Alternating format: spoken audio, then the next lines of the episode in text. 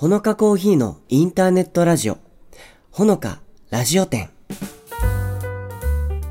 この番組は森の都仙台にコーヒーショップを構えるほのかコーヒーラジオ店、店長ことナオポップとオーナーで焙煎士の高橋周平がお送りします。皆様からのメッセージをもとに一緒にカウンターで話すようなトークを楽しみながらお送りします。どうぞ皆さんも一緒にコーヒーを飲んでいるようなお気持ちでお付き合いくださいね。本日もお客様がいらっしゃいました。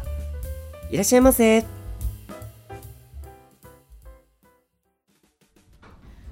えー、周平さんいらっしゃいませ。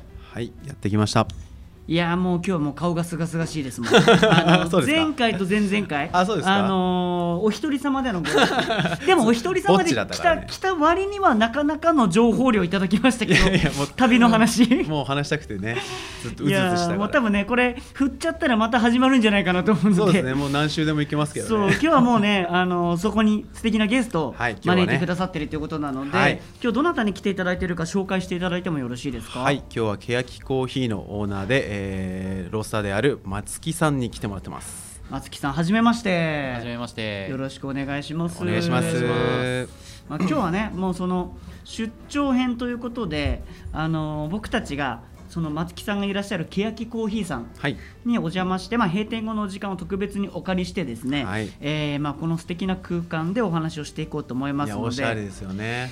いいですねこここお店自体は今何年くらいなんですか？ここの卸町のお店はうん12月で丸2年になります。じゃあもうちょうど今月でうん。2周年の周年月を迎えているということそうですね、放送の頃にはおめでとうございます。早いです。ね。ね。ね、本当にあっという間。いやそれこそなんかね、うん。あの内装工事してる時とかもお邪魔させてもらって、あそっかそっか。そうそう棚とか組み立ててたんですよ松木さん。あそうだ。え自らこう組み立ててる。そうそう。すごい。すごいね忙しい時期にね邪魔しに来てた どんくらい進んだみたいな。そうそうそう。やってるみたいな感じで、コーヒーコーヒーまで入れてもらっちゃって、はいはいはい。おのずと手が止まるやつ。そうそうそう えそのなんか松木さんと周平さんのこうつながりというか、はい。まあ、前回の配信でちらっとお話出ましたけど、はいはい。まあ、どういったきっかけでこのつながりができたんですか？えっとコーヒーフェローズっていう、うん。あの東北のコーヒー屋さんの仲間がありまして、うんうんえーそれをまあ月1回ぐらいあのミーティングみたいなの開催したんですけど、まあ、そこであの松木くんが来てくれて、はいはいはい。そこでなんかね仲良くなって、うんうん。一緒になんか韓国とかあそうだ行ったりとかはいはいはい。したんですよ。えー、でもその時え2人で何人かで行った？中の2人ってこと？4人で行って、ね松木くんからねそう誘ってもらって、コーヒーのあの展示会、はいはいはい、えー世界大会うん。も交えた展示会があるっていうことで、まあ、へー一緒に行きませんか？ということで、はいはい。いやちょっと大丈夫ですって一回 その時あの最初はあんま乗り気じゃなかったんだ。いやなんかうーんちょっとねもう来月とかの話だしなみたいな。あ。結構キンキンだったんですね、誘ってどうもらっ時したようかなみたいな、韓国かみたいな。あんまりなんかそそられないなみたいな。そうかまあまあ なんか、ま、豆の産地的なイメージでもないですもんね。そうそう。ね韓国に行ってみると思ってなかったんですけど、ね、もう一回ね誘っておはい店に来て誘ってもらった時にじゃあ行こっかっていう推しに負けたわけだ もうどうしても行きたかった。えせっかくだし。ー松木さんは人見知りあんましないですか？あんまりないかもしれないですね。割と誰とでも。ねはい。そう好きかもしれないですねそうか、まあでも羨ましいそんなね きっかけからでも仲良くなってこうやってね今回は番組にお邪魔していただいてるわけですけれども、まあ一緒にねまあコーヒーの話とか、まあコーヒーじゃない話も含めて、まあいろいろお話できればなと思うので松木さん今日はよろしくお願いします。はい。よろしくお願いします。お願いしますじゃあ今回ねあの、まあ、僕ら3人でお話しするにあたって、まあ嬉しいこう、まあ、テーマというか、うんえーメッセージも来てたってことなので、まあ、どんなメッセージが来てたかちょっと周平さんから紹介していただいてもよろしかったりしますか？はい大丈夫です、はい。えー何度かお手紙いただいている方ですね、うん。えーラジオネーム T さん。宮城県の20代の方ですありねがとうございます。つもありがとうございます、うえースペシャルティーコーヒーの魅力について。お東京のビッグサイトでは SCAJ が、宮城の常禅寺通りでは仙台コーヒーフェスが開催されるなど10月は各地でコーヒーイベントが開催されていますねインスタントコーヒーしか飲んでいなかった私も今では仙台コーヒーフェスなどのイベントがあれば参加したりお家でコーヒーを豆から入れたりするほどスペシャルティーコーヒーの世界にすっかり魅了されてしまいました。そこで皆さんがスペシャルティーコーヒーに感じている魅力や今注目している国農園などがありましたらぜひお聞かせ願えると幸いです。というお手紙いただいてます。すごい文章能力が高すぎる。すごい。何度かねお手紙いたいだいてますからね丁寧かつ分かりやすいね。読む時のねイメージを固めて送っていただいてる感じですごいしますね。すごいね20代でねしっかりしてますよね。嬉しいですね。やっぱコーヒーに対するその魅力というかね。もともとインスタントコーヒーしか飲まなかったけれども、今もどっぷりハマってるっていうことなので、うんうんうん。まあそのいろいろねお話この提案していただいているワードいくつかありましたけどそうですね。まずやっぱ最初に来たそのスペシャリティコーヒー、はい。まあ、この番組配信を聞いてくれてる方は、うん。まあ、ほのかさんだったりコーヒーがあの好きな方が多いのかなと思うんですけど、はい。なんとなくちょっと興味が湧いてみたいな人もまだまだいると思うので、うんうん。スペシャリティコーヒー知ってるよっていう顔をしながら実は知らないんだよなみたいな方がいるかもしれないのでまず、まあ、普通のコーヒーと何が違うのって思ったのを分かりやすく説明するとしたら周平さんどう違うんですか？えーっとですね、うん。何ですかね。まずはその産地とかうんの情報がまず明確、あー。まあ、誰がどこでいつ作ったかどういう方法で作ったかっていうのがまず明確なことですよね。普通のまあこうコモディティコーヒーって言われるまあ一般的なコーヒーとかはこうまあ何どこの国あブラジルとか。そうですね、でまあどこの農協で取れたぐらい、まあ、あとはこういう方法で作ってる簡単なざっくりとした情報は分かるんですけど、まあ本当にその辺の情報が結構明確ではないというかぼんやりしている、えあー。ーっていうのがまず一つはいはいはいあるっていうのと、あともう一点がそのまず美味しさ、はいはいうん。はい、っていうところがその先ほどのスペシャルティーコーヒーとそのコモディティコーヒーではまあ明確に違うとなるほど。感じる風味の多さとか、はいはいはい、えー、とその質とかうんうん。が、えー、とよりいいものがスペシャルティーコーヒうーーんですね。まあ他にもなんかいろいろね定義いっぱいあるんですけど、そのカッピングスコアっていう、はい。あの飲んだ時に、うん。そのカッピングジャッジっていうその評価するあ方大会の時にいらっしゃる審査員的な的な方が、はいはいはい。えー、と評価して80点以上の点数をつけたコーヒーのみがスペシャルティーコーヒと呼べるーみたいな。と呼べるっていうような基準はあったりするんですけど、まあなんかざっくり言うとそんな感じですよね。はいはいはい、そうか。ちなみに欅コーヒーさんはそのコーヒーのメニューを、まあ、お客様にこう提供するというか、まあ、はい。見ていただくときに、まあ、どういった提示の仕方をしてるんですか？そうですね。メニューには、うん。あのまあ、国名と、はいはい。あとまあどこで採れた農園だったり、うんうん。まあ、生産者さんの名前だったり使わせてもらって、うん。でもうあとは、えー言ったらどんな生産処理をしてるか、まあ、ナチュラルだったりはい高脂糖とかっていう、まあうんざっくりしたものがあるんですけど、それを書いてるぐらいで、はいはい、えー細かい情報は書いてないんです、ああなるほど、はい。まあ、それこそ聞かれればみたいな感じのスタンス、はい、あと、えー。あのコーヒーを提供した時に、うん。一緒にコーヒーのカードをつけてるんですあけど。そう僕もね、はい。僕は今回あの初めてだったんでまず定番のってことでブレンドを先ほどいただいたんですけど可愛いこれ持ち帰りたくなりますね。えー。名刺サイズのね、ね。カードでね。うんその小さいカードにあの、うん。まあ、もうちょっと細かく、うんうんあうん。の標高がどれくらいで品種が何で、はい。えーどういう方法で作られて、うんうんえーコーヒーの味はこういうなんかフレーバーっていうか、うん。あの風味がしますよっていうのを書いてます。ブレンドの場合は、はいはい。あのその名前の由来だったありとかそうですね。どういうコンセプで、トでそのコーヒーのあコーヒーをブレンドしたのかうんうんうん。を、あの書いてます。いやーもうだこれはもういいですね。もう松木さんが初めて美味しいと感じたスペシャリティコーヒーの深入りの味をイメージしてブレンドをしたっていうふうにそうご説明書いてありますけど。いいですね。そういうの知れるの嬉しいですよね。ね嬉しい。ですねちょっとしたうんこうエピソードですけど、うんうんうんうんそっかえ松木さんが初めてスペシャリティコーヒーに触れたのはいつどういうタイミングだったんですか？その。私が触れたのは、うん。多分本当10年前とかああはいはい、はい、にその時は東京にはいはいはいいたんですけどもうんうんこう東京でこうスペシャリティコーヒーとか、うん。サードウェーブっていう言葉がうんこう流行り始めた、はいはいは時期でい。話題になりななってるぞみたいな。そうですね。んうんいろんなお店がこうどんどんこう出来上がっていくうんはいはい。様子を見ててなんかコーヒーって面白そうだな。えー、あ全く別のお仕事をその時は東京でされてたんですか？そうですね。あのー羽田空港で飛行機の整備を、えー、えはい。整備士だったんですか？整備士？すごいよね。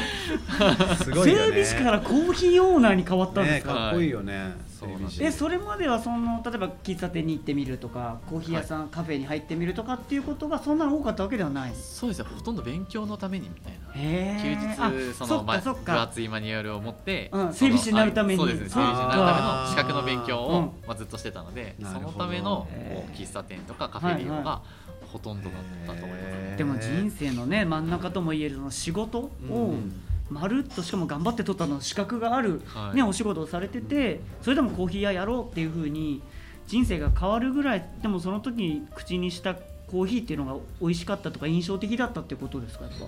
あコーヒーから入ったというよりは、うん。私の地元がその、えー、と東日本大震災で、はいはいはい。えー津波の被害に遭った荒浜っていうところにあって、はいはいはいえー2011年に私が、えー2年目とかだったんですかね、うんうん。の時にその震災が起きてしまって、うん。えーまあ、地元とか実家が流されてしまって、はいはいはい。えー何かこう地元に帰って、うんうん。こうやらなきゃいけないみたいな使命感というかなるほど。はいはいはい。なんかこう今こう悲しんでる人とか大変な思いをしてる人になんとか元気になってもらいたいとかうん明るくなってもらいたいっていうのになんかこう変えて変えていく行動を変えていくにはうんどういうことができるかなで今のその整備という仕事ではそれが叶わなかったのあーなるほどね。でじゃあもういっそのことをうんもう自分でできることでえー事業をまあ立ち上げてうんうん。あのやってみようと思った時にまあたまたまコーヒーだった。へえそうなんだ、まあ、だからそういうこう宮城県に対する思いというか、うん。その欅コーヒーさんのやっぱりこの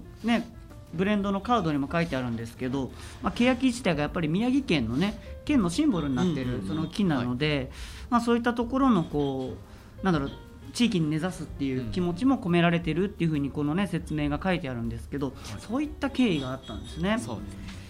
いやーでもなんかその今はねこうやってお店実際この今卸町はい。の店舗に僕たちいさせていただいてますけど、他にも店舗があるっていうそうですね。ことなんですよはい。ね。えっと、まあ新井の方、うん。はい。今地名が変わって七色の里とえいうところに。知らなかったそれ。あ本当。七色の里っていうんですか今新井の七色こと。そう。里ですよ。えー、すごい。めちゃくちゃもうさなんだろうすごいですね。映えでしかないっていう。なえ七色の里っていうバス停とかあるんですか？今じゃ。あ。七色あバス停あるんですか、ね、ジブリみたいな。あってほしい名の色の里一丁目みたいな、猫バスとか来そうだうんねそうなんだ。そちらの七色の里に、はい。はい。まあ、あの本店がうーん。なるほどあってそこなるほど。ではい。あの7年前に、はい。まあ、あの立ち上げてうーん。はいそしてこの卸町の店舗がちょうど丸2年って丸2いう年で。歴史なんですね、はい。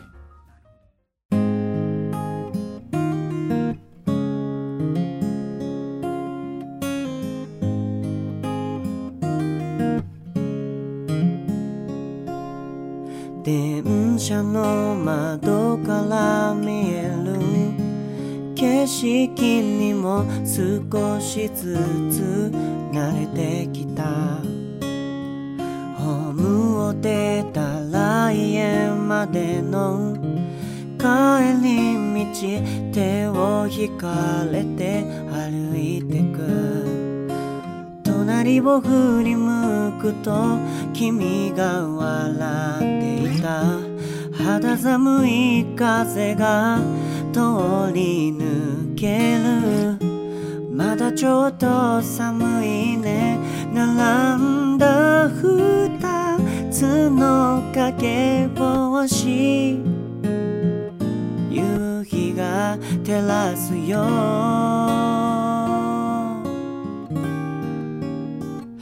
ただいまおかえりそんな当たり前か。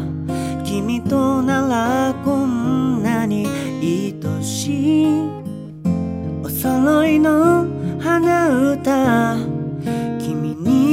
に映った口癖とかそんな幸せでいい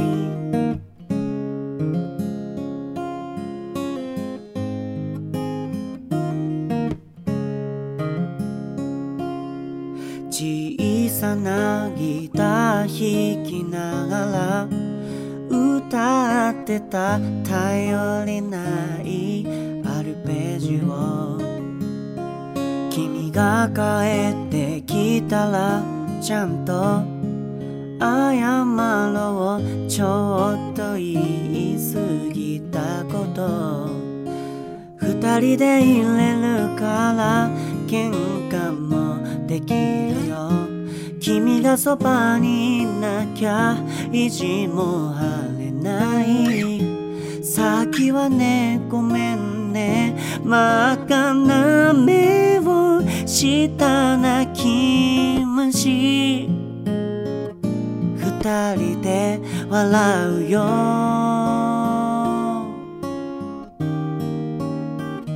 ごめんねありがとう。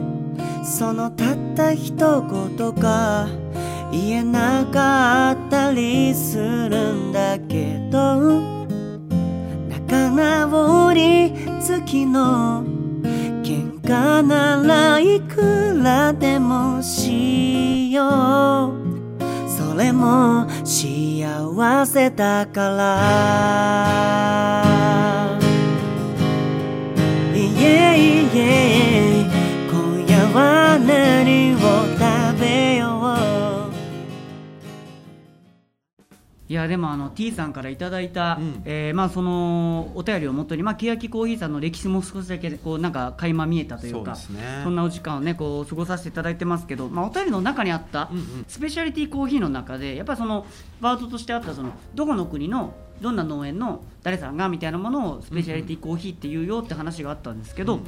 まあ国いろんな国がコーヒーのこう産地ってあると思うんですけどなんかその聞くところによると結構その松木さんはこういろいろ行かれたりとかまあこういろんなところに注目されてるって話を伺ってるんですけど、なんか今この国気になるとかうん推したいみたいなのってありますか、やっぱりこう9月に、はい。あのボリビアとペルーにちょっと行かせていただいて、9月ってめちゃくちゃ最近ですよね。はい、しかもボリビアとペルーってみたいな。どこですか？みたいそもそもなえボリビアとペルーはいっぺんに行ったんですか？いっぺんに行きました。それは、い。まあそもそも僕もチリのも状況なんですけど それ隣接した国なんですか？ボリビアとペルーは、そうですね。はい。隣だったので。な南米。南米、うんうんうんはい。えー、それはもうもともとずっと行きたいと思ってた場所があるとかそうですね行きたいと思っていて、うんうんまあ、今回あのちょっと縁あって、はい。こう行かせていただけるってことになったので、うんうんうんもう迷わずボリビアペルーを選択して、はい、行かせていただきました。すなごいよね。うんどのぐらいかかるんだろうね。そうだからもうそもそもどうやってえ直で行けるんですか？南米までって。南米までは直で行けなくてその時はアメリカのロサンゼルスをお経由して、経由するんですよ、はい。ロスを経由するんですよ経ぜ贅沢な言葉今聞きましたけど ロスを経由してってなかなか人生で使わないで。す一回行ってみたい。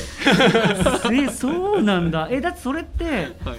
あのーえ何日ぐらいその旅旅行じゃないと思うんですけれども、はい。お仕事だと思うんですけど、はい。そのプランとしてはか行って帰ってくるまで何日ぐらいかけて旅をしてきたんですか？で帰ってきて3週間弱。えです、ね。壮大な旅だね。ボリビアに着くまでに2日丸2日かかったんですよ。おおそのロサンゼルス行って、うんうん。そのトランジットでこう待たなきゃいけないはいはい。乗り換えの時間があるので,、はいはいはいはい。でそこで待ってそこからペルーにはい行って、うん。でペルーでもまたすぐあ。あの飛行機が飛ばないので、うん。待トランジットでまた待って、はいはい。でそこからボリビアに入るへえまあそうかでも整備士さんだったわけだから飛行機には詳しいってことですよね。飛そんなことはない。まあそこそこ、え でもすごいなんかあの久しぶりに飛行機乗ってワクワクしました海外に行くってこと自体はかなり久しぶりですか？あでもそうですね、うん。コロナの時期になってからそうですよね。はい、3年ぶりとかですかね、実際行ってみてどうでした？やすごいこう貴重な経験をさせていただいて、うん。まあ、やっぱり本当、まあ、私たちコーヒーに携わってるんですけど、んこううん。本当にコーヒーのうんうん。木からこうはいチェリーがなってて、はい。はい。はい。でそのチェリーをこう、うん。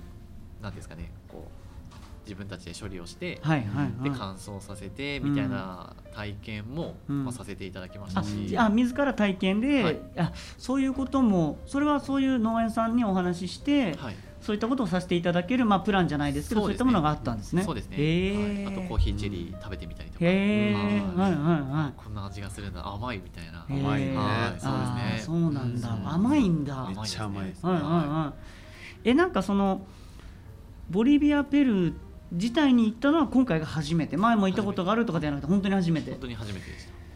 何語ですか？あスペイン語でした。あスペインあ語。そうかはい。南米だからそうかブラジルとかスペインとかが近いからやっぱはいそっちのススペイン語ポルトガル語とかまあ確かにイメージあるけどスペイン語なんですねそこの地域は。はいでもスペイン語話せるわけではないですよね。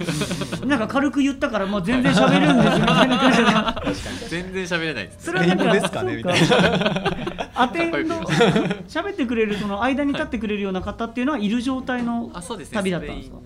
方で日本語も喋れてあ。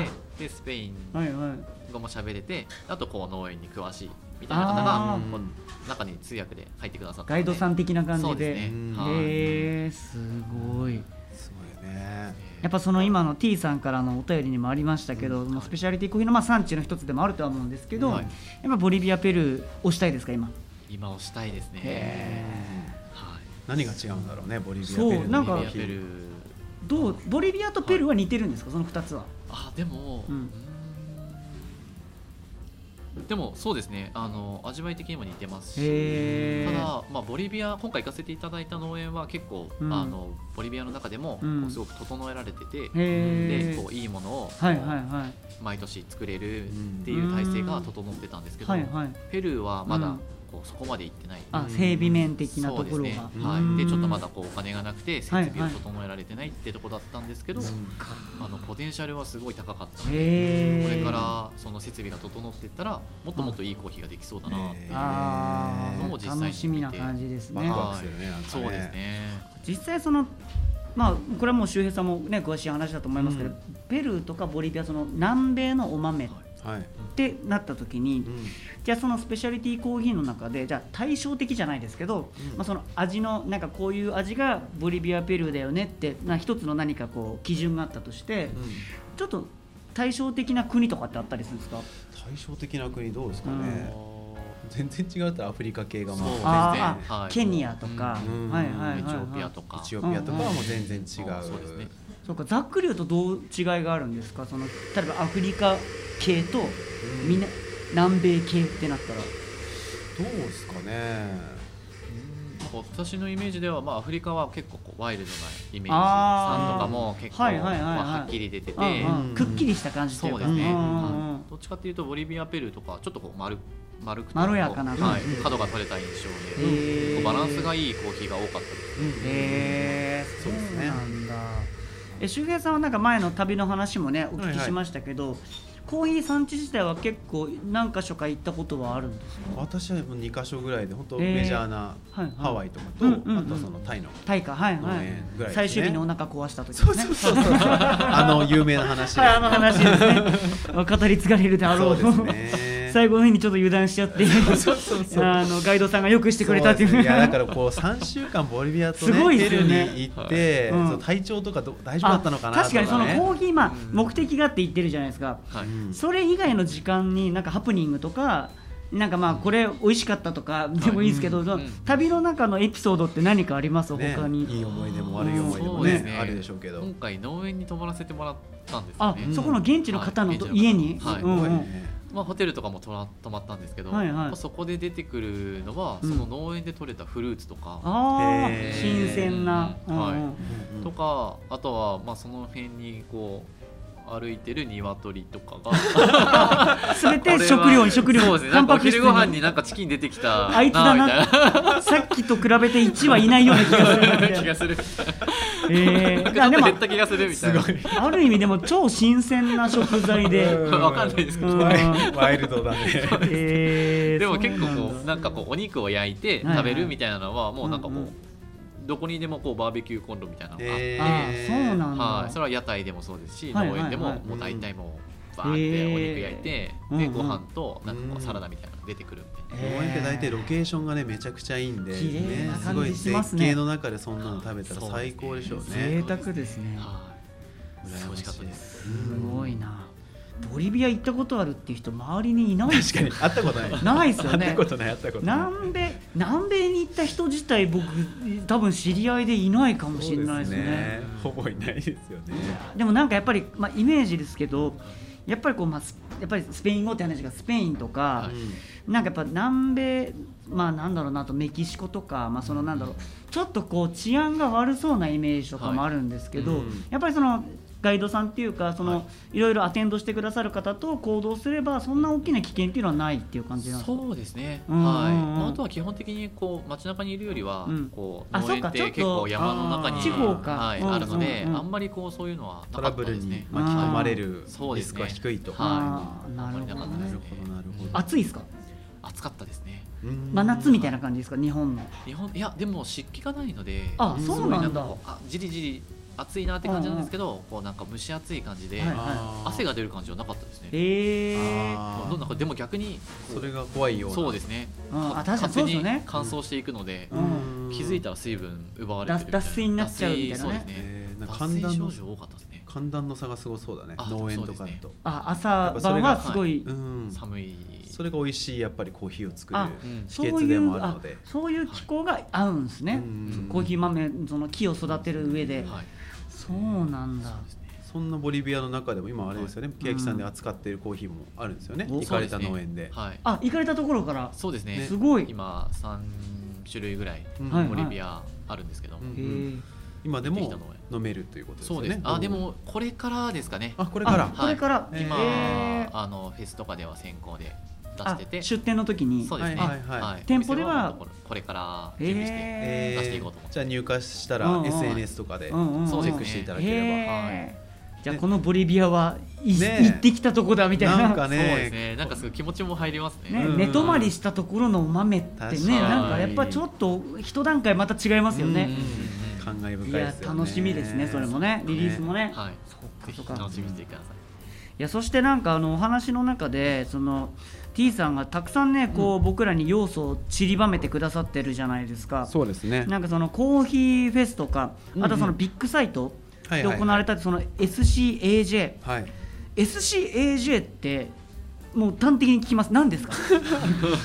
スペシャルティーコーヒーアソシエーションジャパンっていうスあペシャルティーコーヒー協会っていうのがなるほど。ありまして、はいはいはい。そこでまあその資格の試験とかあとはその年に1回展示会みたいなのもやりつつ、その会場の中でその競技会あっていうのをやってビッグるんですよ、ね、サイトで、はい、コーヒーの。すごい大規模ってことですよね。めちゃめちゃ日本で最大級の、えへー。ビッグイベントなんですけど、うんうんうん。まあ、その中でこう展示会だけで展示会とかだとあの最新のコーヒー器具とか、あー。豆とかが世界中から集まって生産者さんとかも、へー。それこそねボリビアの生産者さんとかあも来たりとかはい。あったりとかあとは競技会ですよね、うんうん。抽出ですとか焙煎とかの大会で日本一を決めて、はいはいはい。日本一になったチャンピオンは世界大会に行くみたいなへ結構スケールの大きい話なんですよね、それがいっぺんにそのやってるってことですか？その期間。そうです。うん。3日間でもうまとめてじゃあもうギュッと詰まった。日本全国のコーヒー屋さんとかコーヒー好きの方々がすごい集うようなビッグイベントなんですね、そうです。はい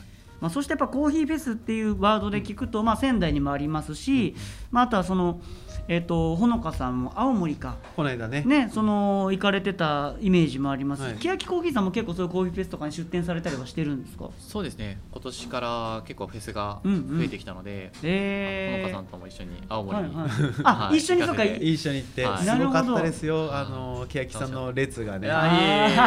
欅ロードと言われる。欅ロー そうですね。懐かしいですね。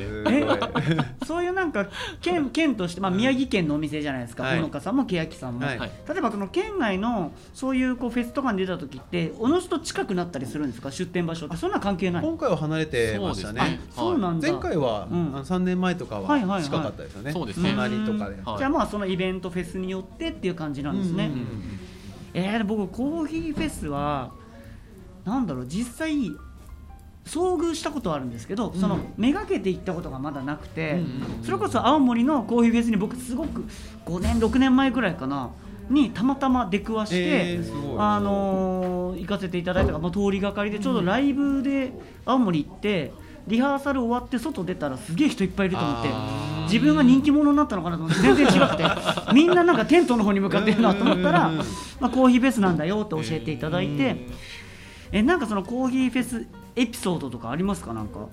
エピソードなんですかね、うん。コーヒーフェスってやっぱりこう飲み比べができるのがはいはいはい。すごく売りなところで、ん。仙台のコーヒーフェスだとねぜ最近だと全国のうん。いろんな地域のコーヒー屋さん、有名なコーヒー屋さんが集まってて、そこを飲み比べチケットみたいなのが1000へー。円とか1500円とかで売ってるんですけど、それが一気に飲めるっていうのが醍醐味ですし、はい。あとはそのエリアごとにうん。結構そのカラーが結構違いますよね。そうですね。この間松木さんあうのん。福島のコーヒーフェスに出られてて、うん。私あの松木さんのあのファンなので追っかけてこれで行ってきたんですけど。あ 遊びに自分も行って。きたはいあの普通に並んでて飯坂 温泉でね、はい。ちょうどやっててはいはいはい。旧堀切亭。あ堀切り亭。はいいあはいのすごく古民家というかすごい素敵な、足湯もあってね外にはね。はいはい、うん。ね本当古民家というか昔のね蔵造りのね。はいうん。やってる雰囲気のあるところでやっててそこのねうん雰囲気もすごい素敵でしたし、青森のあの、うんうんうん。コーヒーフェスなんかも出店者さんとかもね、はい随分こう仙台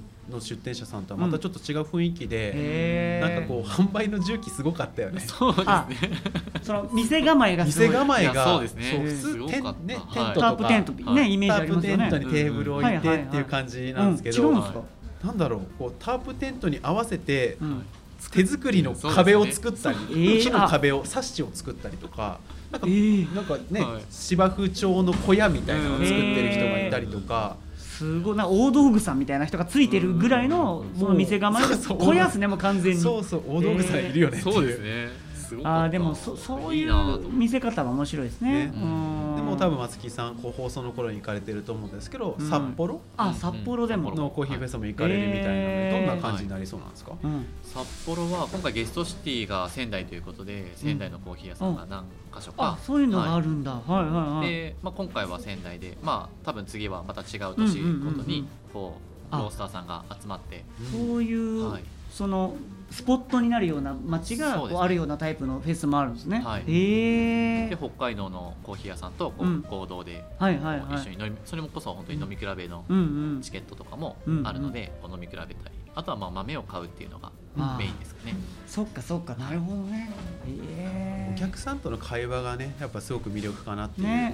うんうん。うんお客様もそれ楽しみに来そうですよね。そうですね。結構どうしても列がね長くなっちゃったりして、あの入れてる間待ち時間とか出ちゃうので、その間にこうお話ねさせていただいたりとかするのが、まあ、僕らとしてもとっても楽しい時間ですね。はい。欅コーヒーさんだったりほのかさんのインスタとかをまあチェックしていれば、はい。まあ、あここ出店するんだとかで、例えば宮城の方がこれ仮に聞いてたとしても、はいあ札幌でコーヒーフェスに出るんだ。じゃあ、うんうん。それきっかけに欅さん追いかけながら、ちょっと旅行行こうとかっていうなんかきっかけになったら嬉しいですよね。その街をなんか知るというか、たまにいらっしゃいますね。あ本当ですか、はい。すごい楽しいと思いますね。うんうん。うんうんまず目的的には間違いない目的が1個あるから、うんうん。でプラス行った先のね何かどっか行ってみようとか何か見に行ってみようとかっていうのにつながったりして今回ねこの配信時期には、まあ、木さんも松木さん帰ってきてるっていう状況だとは思うんですけど、うんはい。まあいろいろこう出店が決まった時は SNS とかで発信があると思うので、はい。ぜひねあの拾っていただければ嬉しいなと思います。まあ本当に尽きないあの話がね、はい。もういくらでもこれいけるなっていう感はあるんですけど、まあなんなら次回もね松木さんに入ってもらおうかなと思っているので。今回の配信分は最後ねせっかく来ていただいた、まあ、なぜ来ていただいたかっていうところも含めてこの PR コーナー実はお話ししたいことがあるっていうことなんですけど、はい。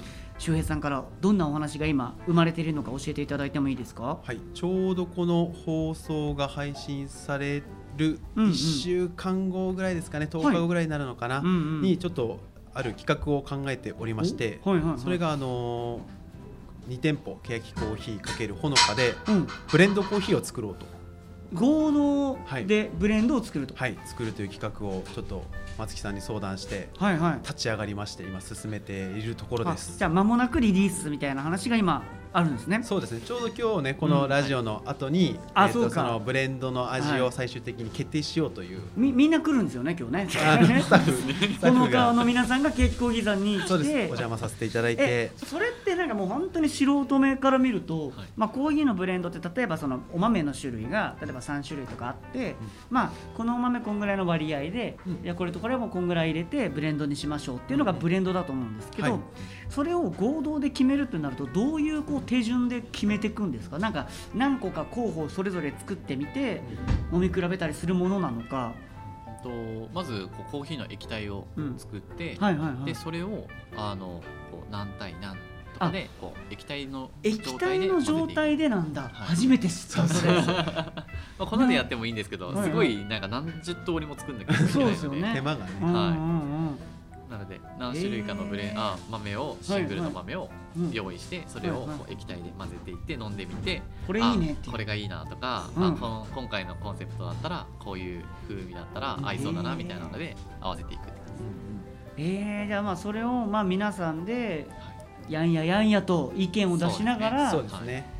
僕たち2店舗の合同の味って要はフュージョンってここだよねっていう一番いいところをみんなで決めていくっていう、じゃあ要は今この収録段階録音段階ではまだ決まってないってことですよね、そうですそうです。すうわドキドキ。そう僕らも楽しみですよね、はいえーまあ、その中でじゃあみんなで決めたものが、まあ、今月、えーまあ、もう間もなくん。リリースになるっていうことなんですけどこういうことっていうのはコーヒー屋さんとしてはそのほのかさんとかけやきさんではこういう試み多店舗と一緒に何かブレンドを作るっていうのってよくあることなんですか、いや全然よくはないですよそねね。珍しいパターンというか、他のコーヒー屋さんを聞いても、うんほとんど聞いたことがうんうんうんないので、えー、やっぱりねなかなかこう,、うんうんうん。よそ様のお店の豆と混ぜるってなると結構勇気がいるというか、はいはいはい。